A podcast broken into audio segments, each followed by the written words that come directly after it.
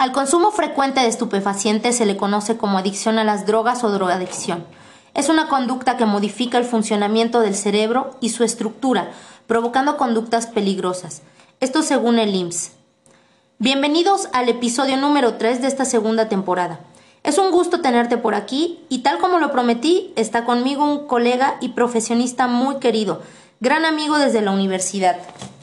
Él es maestro en psicología por la Universidad Nacional Autónoma de México con especialidad en adicciones, diplomados en terapias conductuales contextuales y actualmente cursando el máster en ITECOC de terapias conductuales. Lo pueden encontrar en el Centro Psicológico Cognitivo Conductual, disculpen, que es actualmente donde trabaja.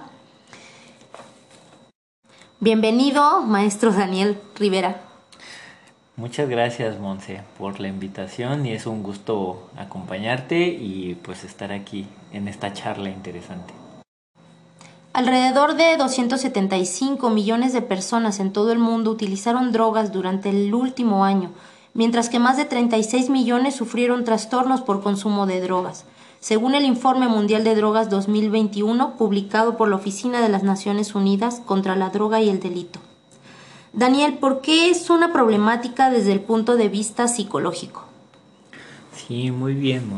Pues mira, creo que justamente, ¿no? La, como todo fenómeno este, social y como toda problemática que implica eh, comportamientos o conductas de las personas, se pueden abordar desde diferentes enfoques, ¿no? En este caso, como lo bien mencionaste en el, al inicio, ¿no? De la, en la introducción, se puede abordar desde un, una perspectiva médica el, problema de consumo de sustancias.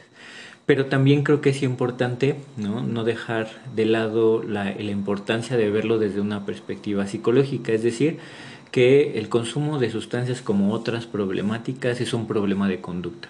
Un problema de conducta en donde implica toda una historia de aprendizaje de las personas que eh, adquieren este, esta problemática y que bueno influyen ahí eh, distintas variables para que esto suceda y que bueno lo iremos abordando en el transcurso de, de, este episodio. Pero que creo que era importante señalar esta parte, ¿no? Que, que, si bien hay modificaciones en el consumo, eh, cuando hay un consumo problemático de sustancias en el organismo, en el cerebro, eh, es importante no dejar de lado que este, esto es un producto y consecuencia de comportamientos, ¿no? De, de, comportamientos que tienen que ver con el consumo de sustancias y que son comportamientos que, este, que las personas hacemos o que hacen en interacción con el contexto en donde nos desenvolvemos, ¿no? Entonces creo que esa era una pauta importante que también eh, era importante mencionar y por eso es un problema eh, desde el punto de vista psicológico, ¿no? Porque las personas hacemos o hacen conductas, eh, en este caso el consumo de sustancias, esa es una conducta y que trae problemas, ¿no? Y consecuencias no solo para las personas, sino para el entorno y para las otras personas en general que lo rodean. Perfecto, entonces en este contexto, ¿cuál sería la diferencia entre adicción física y adicción psicológica?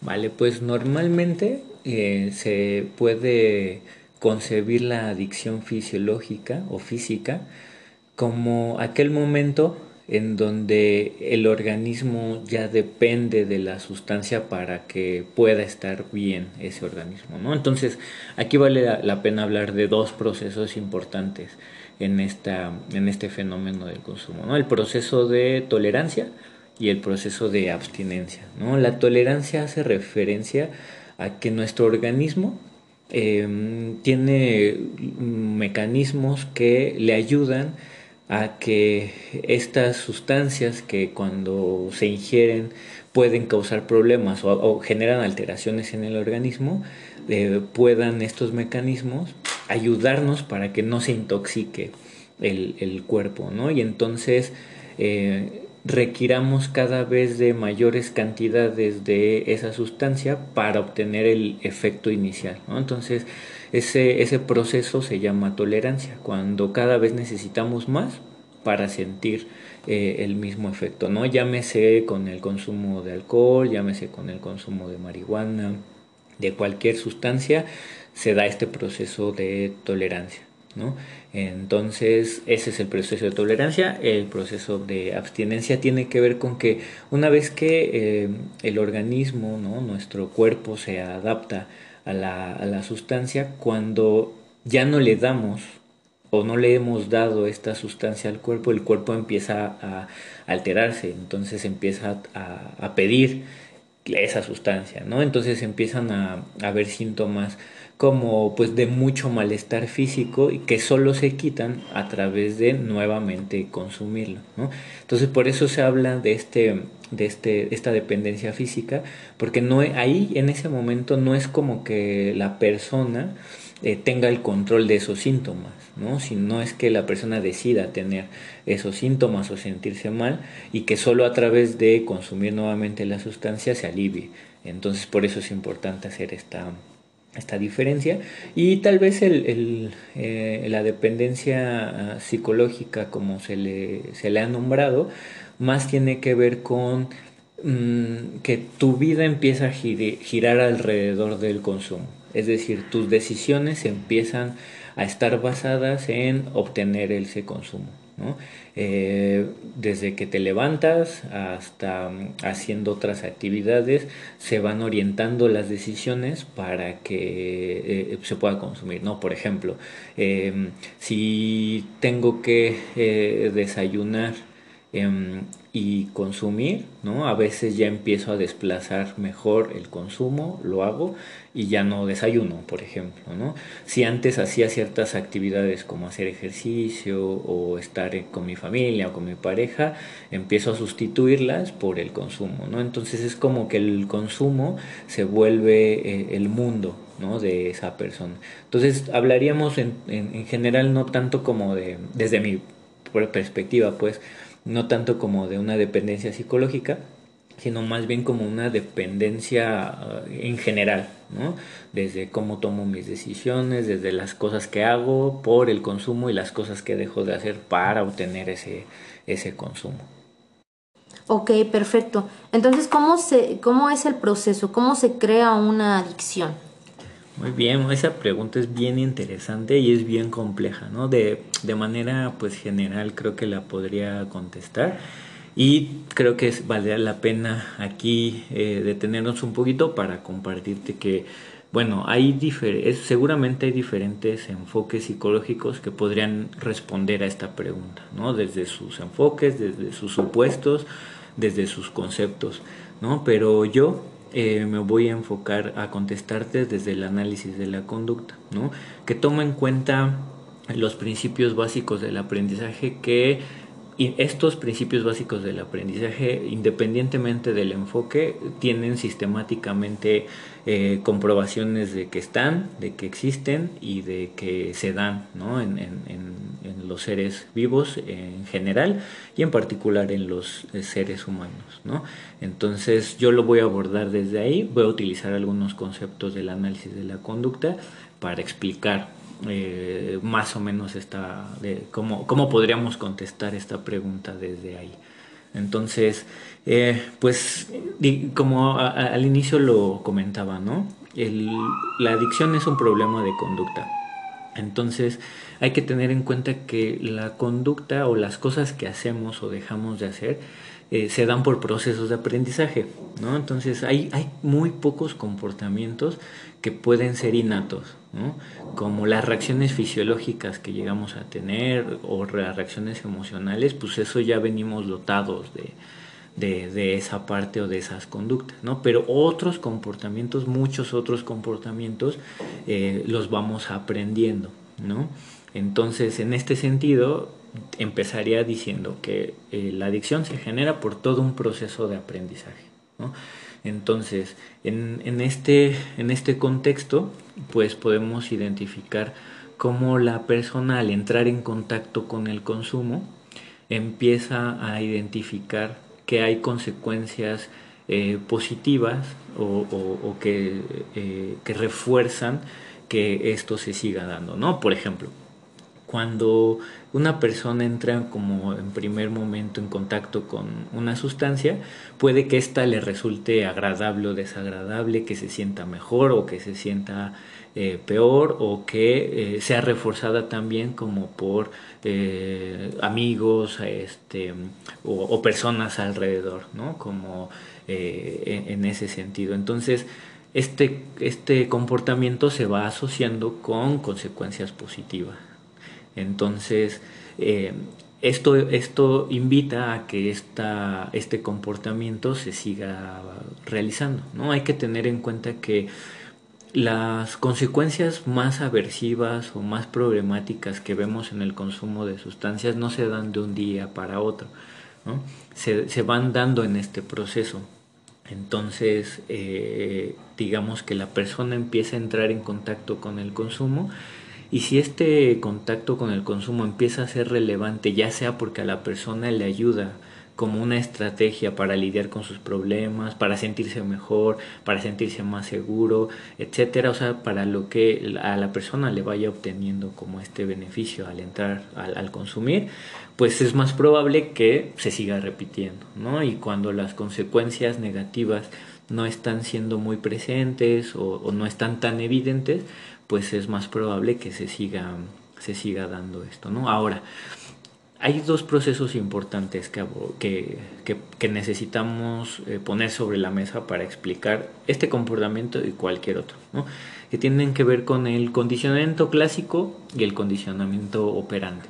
El condicionamiento clásico en términos generales es como esta capacidad que tenemos los seres vivos y los seres humanos en particular para asociar, asociar estímulos, asociar situaciones, ¿no? Por ejemplo, si yo eh, consumo por lo regular, por ejemplo, marihuana, ¿no? Todos los días a cierta hora, en cierto lugar, con ciertas personas, es muy probable que yo asocie ese momento eh, con el consumo. Entonces, cuando yo esté en, a esa hora, en ese lugar, va a aparecer las ganas, eh, por decirlo de esa manera, de consumir, ¿no? Como que está, se está anunciando que es muy probable que nuevamente vuelva a consumir. Entonces, seguramente voy a pensar en el consumo, voy a pensar en la sustancia, eh, se me va a antojar, ¿no? Voy a tener reacciones incluso fisiológicas que me puede ocasionar este, la sustancia como relajación o, o este, esta emoción por hacerlo. Entonces, digamos que ese es como el, condicionamiento clásico, ¿no? Y el condicionamiento operante justamente es una vez que yo aprendo cómo a través de lo que hago consigo cosas, lo voy a hacer, ¿no? Por ejemplo, en este caso, si yo he aprendido que a través del consumo de alguna sustancia me siento mejor, me dejo de sentir menos mal, es muy pro y, y, no tengo otras cosas que con las que pueda conseguir eso es muy probable que mm, pues el consumo se, eh, se establezca como una estrategia para, para hacerlo no entonces en, en, este cómo se construye una adicción no eh, e, es este proceso eh, que se va dando paulatinamente.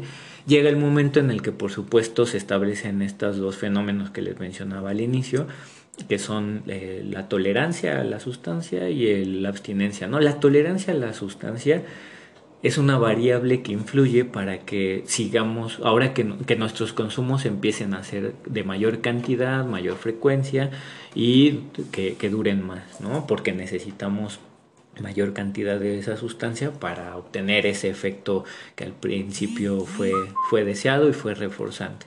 Entonces, eh, cuando se establece eso, se da pauta que luego venga el síndrome de abstinencia, que tiene que ver con que pues ya no está la sustancia y mi cuerpo empieza a reaccionar y a desear tenerla y solamente se siente bien al obtenerla. ¿no? Entonces ahí hablaríamos como de así se generaría de por en términos generales una adicción, ¿no? Pero siempre es importante tener en cuenta la historia individual de, de, las personas, ¿no? Ahí, ahí hay variables que, que, pueden influir más o menos en algunas personas y en otras, entonces eh, al tratar, ¿no? Este, este problemática siempre, siempre va a ser importante recordar que son problemas eh, que, se, que desde la terapia es importante abordarlas individualmente eh, y, en el, y tomar en cuenta el contexto de las personas y su historia de aprendizaje. Ok, aquí este, eh, Daniel ya se nos adelantó un poco porque, bueno, nos hablaba del reforzamiento positivo, ¿no? En esto, cómo se crea una adicción y el reforzamiento negativo y cómo se relaciona con la abstinencia, ¿no? También nos hablaba del motivo, ¿no? Puede ser para calmar eh, algún tipo de dolores, ¿no? Eh, y la motivación, que es para recibir placer u, otras, otras conductas que aquí mencionaba este Daniel. Me gustaría aquí comentar lo del el mal hábito y la vulnerabilidad de la recaída, ¿no?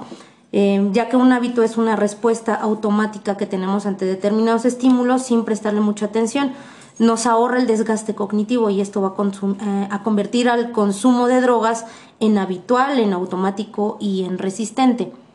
Y pues bueno, si quisieras comentarnos o eh, ampliarnos un poquito más de lo que acabo de decir, eh, que bueno, ya nos este, abordaste parte de, de, la, de lo que era la siguiente pregunta, pero me gustaría que, que, bueno, que nos dijeras bajo tu perspectiva.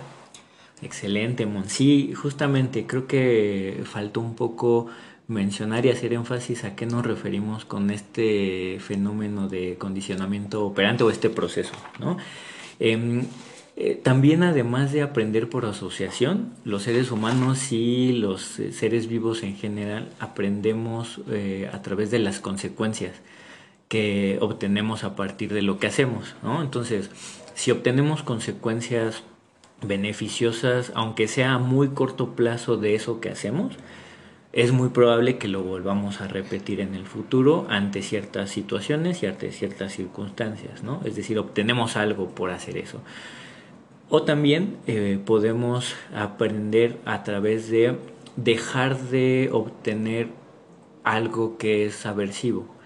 En este caso, eh, si yo aprendí a que a través del consumo se me quita algo que es incómodo o que se me quita algo que, no me está gustando, ya sea una emoción, ya sean estos, pues esta parte del, síndrome de abstinencia que es muy, muy aversivo, esos síntomas, y, lo, y, aprendo a que a través del consumo eh, eh, se van, lo voy a volver a hacer. ¿no? E, es como la forma en la que aprendemos. También aprendemos cuando, por ejemplo, nos quitan algo que, eh, que para nosotros es importante, ¿no? Si a través de hacer algo eso, eso que, que para nosotros es importante se retira, pues es una forma en la que aprendemos de, ah, a través de hacer esto se nos van a quitar ciertos, eh, ciertas cosas, ¿no? Por ejemplo, cuando cometemos un, este, una infracción de tránsito, ¿no? lo que viene es una multa, ¿no? Y lo que viene de la multa es dinero. Nos quitan dinero, ¿no? Y el dinero pues eh, ha adquirido importancia para nosotros porque pues a través del dinero podemos obtener cosas, ¿no? Pero entonces, si yo cometo una multa y me quitan el dinero, así aprendo entonces pues a no, la idea o la intención en general, ¿no? Tendría que ser como el ya no volver a hacerla. Pero bueno, conocemos que hay otras variables que influyen para que eso este, no suceda. Pero utilizo este ejemplo uh, solamente para poner énfasis en cómo aprendemos a través de, de consecuencias, ¿no? Entonces también cuando esto que hacemos trae una consecuencia aversiva, o, negativa, podemos aprender a que ah, esta conducta no, no es buena hacerla. ¿no? Por ejemplo, cuando em, eh, decimos algo enfrente de alguien ¿no? y, y, hay un rechazo ahí con la mirada o con, o con un comentario negativo sobre lo que decimos, ya no lo volvemos a hacer, por ejemplo. ¿no? Entonces estamos aprendiendo constantemente a través de las consecuencias eh, de nuestro que nuestro comportamiento este tiene no y entonces volviendo a esta parte de del consumo de sustancias pues eh, la, el consumo de sustancias adquiere una función para nosotros o para nuestra historia. ¿no? Ya sea que nos ayuda a sentirnos mejor, a cuando lo hacemos a hablar más, a ser más, este, por ejemplo, más abiertos a lo que, de lo que normalmente somos, atrevernos a hacer más cosas o menos cosas, digo, va a depender, justamente por eso es importante ver en lo particular qué consecuencias está teniendo para esa persona el consumo de sustancias. La historia, justamente, ajá, y aquí eh, viene justo esa pregunta, ¿no?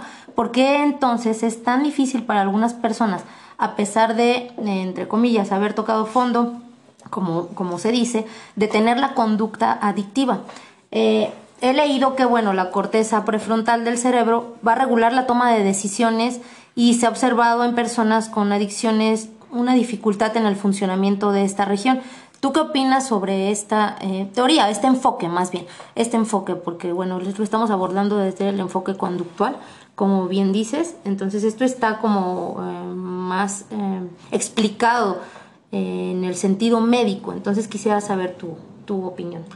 Claro, muy bien, sí, exacto, ¿no? O sea, no, no, no quiere decir que no suceda esto, ¿no? De que hay cambios en, en, nuestro funcionamiento cuando hay el consumo, ¿no? Aquí lo importante sería poder incluir estas explicaciones em, de forma adecuada. Es decir, eh, si bien hay cambios en el, en el organismo, en nuestro cerebro principalmente, eh, cuando hay un problema de consumo, este no explica en la, totalidad de por qué la persona sigue consumiendo, ¿no?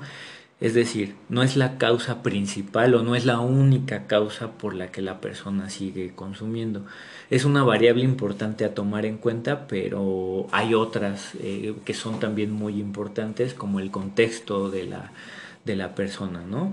Eh, poniendo un ejemplo, cuando una persona va a rehabilitación, en el consumo de, sustancias, porque el consumo está siendo muy problemático, deja de consumir durante su estancia, pero cuando regresa a su vida normal es probable que haya recaídas por estos aprendizajes que ya les había compartido, ¿no? Seguramente se asociaron muchos de los momentos de consumo con situaciones de su vida cotidiana, y si no aprende a lidiar con esas situaciones a través de otras eh, formas de conducta, no a través del consumo, es muy probable que haya recaída, ¿no?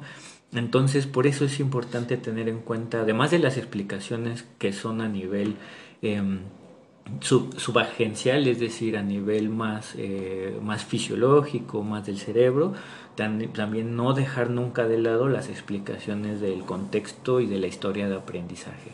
¿No? Entonces, además, em, digamos que, esta podría ser una más de las consecuencias del consumo, ¿no? Estos daños a nivel este, neurológico, a nivel fisiológico, y que agravarían más la, la problemática, ¿no? Pero no es que sean la causa de del problema, ¿no? Eso creo que sería bueno abordarlo. Y justo, ¿por qué esta pregunta bien, bien interesante, ¿no? De por qué una persona lo sigue haciendo a pesar de las consecuencias, ¿no? Creo que es importante tener en cuenta que, como les mencionaba, aprendemos a través de las consecuencias, por muy mínimas y a corto plazo que estas consecuencias lo sean, ¿no? Entonces, una persona puede tocar fondo, ¿no? Y lo podemos ver que sufre, que tal vez este, le, ya perdió relaciones personales, perdió el trabajo, eh, perdió dinero, perdió muchas cosas, ¿no? Pero el consumo le sigue dando algo. A lo mejor le sigue ayudando a lidiar con todo eso, aunque sea paradójico, ¿no? Aunque sea que esto es lo que ocasionó todas estas pérdidas, pero al menos le sigue dando a corto plazo en ese momento pues la forma de lidiar con esa situación. En este sentido pues sigue siendo una forma de adaptarse a, su vida y a su contexto, ¿no? A corto plazo. A largo plazo le está trayendo consecuencias muy negativas, pero a corto plazo le sigue trayendo consecuencias positivas. Ahora, por eso habrá que ver en cada persona que ha tocado fondo y que no ha dejado de consumir, qué específicamente de, le está dando la sustancia, ¿no? Que no le dan otras cosas. Eso creo que es importante este, verlo. Hay veces que mm, es, eh, es, difícil entenderlo en el sentido de que, bueno, es que si, ya le está haciendo daño esto, que, ¿por qué lo sigue haciendo?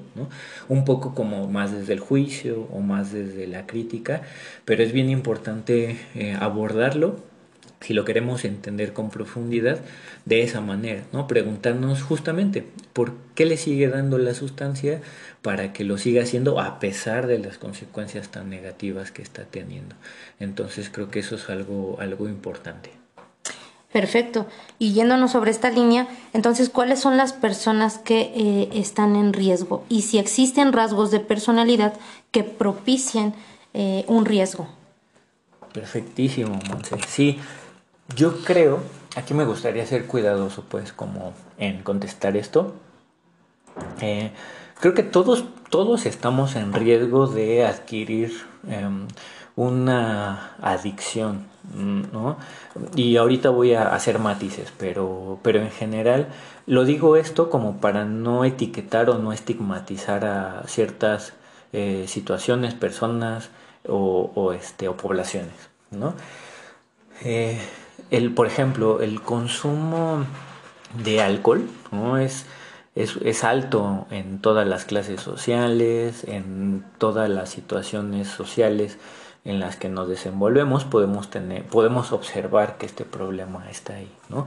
También el, consumo de otro tipo de sustancias que se le denominan duras, ¿no? como la cocaína, la piedra, este, eh, las anfetaminas, etcétera, también se dan en distintos eh, contextos sociales. Entonces, creo que en realidad todos podríamos ser vulnerables, pero sí hay factores como protectores. Factores protectores como por ejemplo el que em, tengamos actividades que son eh, valiosas para nosotros eh, en, múltiples maneras, ¿no? Es decir, una persona que, eh, que estudia, una persona que hace ejercicio, una persona que hace otras cosas y que también puede consumir, igual y es menos propenso a que el consumo empiece a ser lo más importante de su vida, ¿no? Entonces creo que mientras más eh, diversificada sea nuestra, eh, nuestro contexto, o sea, más, diversificado en hacer cosas importantes, que no sean satisfactorias, etcétera, es mucho mejor, ¿no? Y por supuesto el, el grado de eh, eh, que estamos expuestos a diferentes sustancias también es importante, ¿no? Eh, pero bueno, reitero, cada persona y cada historia personal es, hay variables que, que, estarían siendo más importantes que otras, pero bueno, en términos generales es lo que podría mencionar.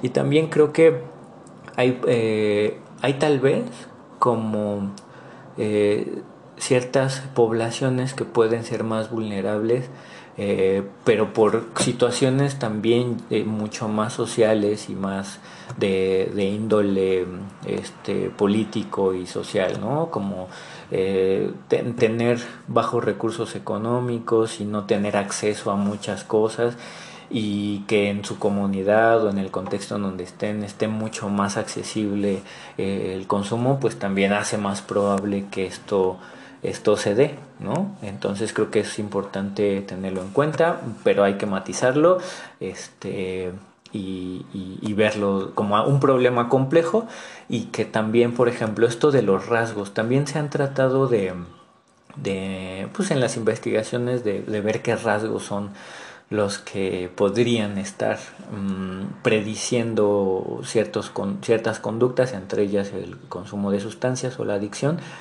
y en realidad es difícil que haya um, estudios que sean concluyentes, ¿no? Eh, porque hay personas que, por ejemplo, tienen el rasgo, ¿no? Y lo, y lo pongo entrecomillado eh, impulsivo, ¿no?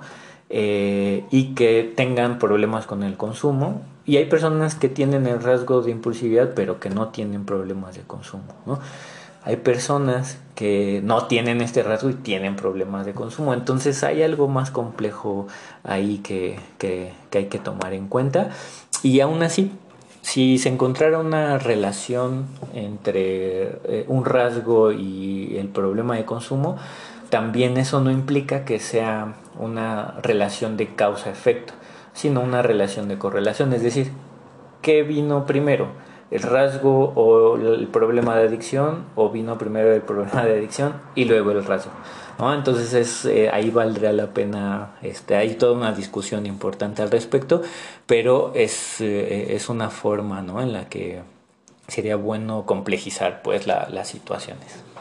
Claro, está súper interesante porque, bueno, aquí nos, nos vienes a cambiar muchos paradigmas ¿no? que se han venido manejando sobre las adicciones en cuanto a que se ve eh, mucho Em, eh, la parte mm, de la parte médica, ¿no? Eh, se ha hablado mucho de las adicciones, pero poco orientado a la parte de la psicología, a ver eh, a la persona, ¿no? Al contexto del que viene y entonces esto cómo puede generar estos, estos riesgos en, el consumo, consumo de drogas. Aquí las intervenciones en el campo de la psicología que se han eh, manejado, las principales orientaciones eh, de psicoterapia en pacientes con trastornos por consumo de sustancias son la terapia cognitivo-conductual, la terapia motivacional y la terapia psicodinámica interpersonal. Eh, aquí me gustaría que Daniel nos em, explicara, bueno, ya, ya nos ha explicado un poco de que las terapias conductuales también ¿no? han probado efectividad igualmente también terapias de grupo y asistencias a grupos de autoayuda, ¿no? Entonces aquí conocemos una, una forma más de ver el, problema y poderlo abordar desde distintos, pues desde distintas orientaciones, ¿no? Eh, me gustaría, por, por último, ya nos alargamos un poquito, pero bueno, que brevemente nos compartieras tanto estrategias de prevención como estrategias de intervención para que nuestros oyentes, si tienen alguna, eh, pues si quisieran eh, ver cómo podrían, si tienen algún problema o tienen alguna persona, este familiar, amigo, que esté pasando por una cuestión así, bueno, que puedan pues darle un, un, buen tip, ¿no? Para ver cómo poder abordarlo. Perfectísimo, Mon. Sí, creo que estrategias de prevención como a nivel individual, ¿no? Creo que podríamos este, pensar en justamente en enriquecer nuestros contextos. Es decir, eh, si yo, si, si tú como, eh, como eh, que está escuchando este podcast, este, este episodio, te das cuenta que tienes consumos eh, que de pronto sí te han traído como consecuencias, ya sea por discusiones, incluso accidentes o alguna otra consecuencia que te han, te han dicho, oye, como que ya estás consumiendo de más o, que, o que tú empieces a darte cuenta de eso, creo que es importante a nivel personal empezar a diversificar, ¿no? Como encontrar qué cosas y qué metas serían importantes para ti lograr eh, y empezar a hacer planes para, para hacerlo, ¿no? Eh, como les mencionaba, ¿no? El, el, proceso para que una conducta de consumo se convierta en adictiva eh, puede, durar, ¿no? Dependiendo de, de, la problemática este, personal, pues, pero si empezamos a notar eso, creo que podemos hacer ese tipo de, de acciones, ¿no? Empezar a cuestionarnos también qué es lo que me da a mí personalmente la sustancia cuando lo hago, ya sea si consumo alcohol, si consumo tabaco, si consumo marihuana, ¿no? Tener claro también qué es lo que obtengo a través de ese consumo eh, va a ser importante, ¿no? Y también analizar si este consumo ha aumentado, se ha mantenido, qué consecuencias ha tenido para mí que no sean tan positivas eh, y a partir de eso también plantearnos si vale la pena empezar a incorporar a nuestra vida algunas otras eh, actividades que sean importantes y que nos ayuden justamente a conseguir estas pautas y estas metas importantes y entonces así pierda pierda, pues pierda como el valor o la importancia de, de consumir, ¿no? Aquí me gustaría reiterar, ¿no? Como no, el consumo no es eh, algo malo en sí mismo, eh, en el sentido de que em, eh, lo veamos como, como juicioso, ¿no? De, que está mal consumir, sino más bien cada quien es importante que haga este ejercicio de darse cuenta por qué consume, para qué lo hace, ante qué situaciones, en qué momentos, si esto ha traído problemas, si ha aumentado etcétera, etcétera, etcétera. ¿no? Eso yo creo que como estrategia de prevención y también si notas que eh, esto sí ha pasado, es importante empezar a, una intervención terapéutica, eh, psicoterapéutica, ¿no? que es importante. Eh, hay diversas formas de abordar la problemática, como bien lo mencionaba Mon, y creo que eh, hay, este, hay tratamientos encaminados a consumos no tan problemáticos, a consumos este, más moderados, por ponerle esa, esa etiqueta, y consumos más, eh, más, más fuertes. ¿no? También eh, eso es importante considerar. Entonces yo creo que como estrategias preventivas... Si podrías compartirnos algunas líneas de apoyo. Claro, yo creo que el CIJ los centros de integración juvenil son una buena, una buena opción, ¿no? Este, es una institución que se ha dedicado durante mucho tiempo a, al tratamiento de personas que tienen problemas con el consumo y sus familias y constantemente se están actualizando. Entonces, eso es una, un, buen apoyo. Por supuesto que también... Eh, las, los grupos de, de, apoyo como Alcohólicos Anónimos o Narcóticos Anónimos también son un recurso importante, ¿no? Y también, por ejemplo, la UNAM este, tiene, eh, tiene también sus, sus, propios programas. Este, Acazulco, en donde yo, por ejemplo, hice mi maestría y mi formación, ahí también se dan terapias. Eh, también está eh, Monte Fénix, que esa es una, una, institución privada, pero que también aborda problemáticas este, para, para ello. ¿no? Este, también están, si, si, necesitan más información sobre ello, pues Locatel también pueden llamar y ahí también les pueden dar este, orientación sobre otros eh, lugares a donde puedan acudir, de acuerdo también a su localidad. Ok, perfecto. Pues excelente información. La verdad es que yo podría seguirme horas con este tema tan interesante. Y bueno, pero pues ya es tiempo de cerrar este episodio. Ahora sí nos extendimos un poquito. Espero que les haya eh, servido, que les haya sido de utilidad, que es justamente el propósito de hacer este podcast, ¿no?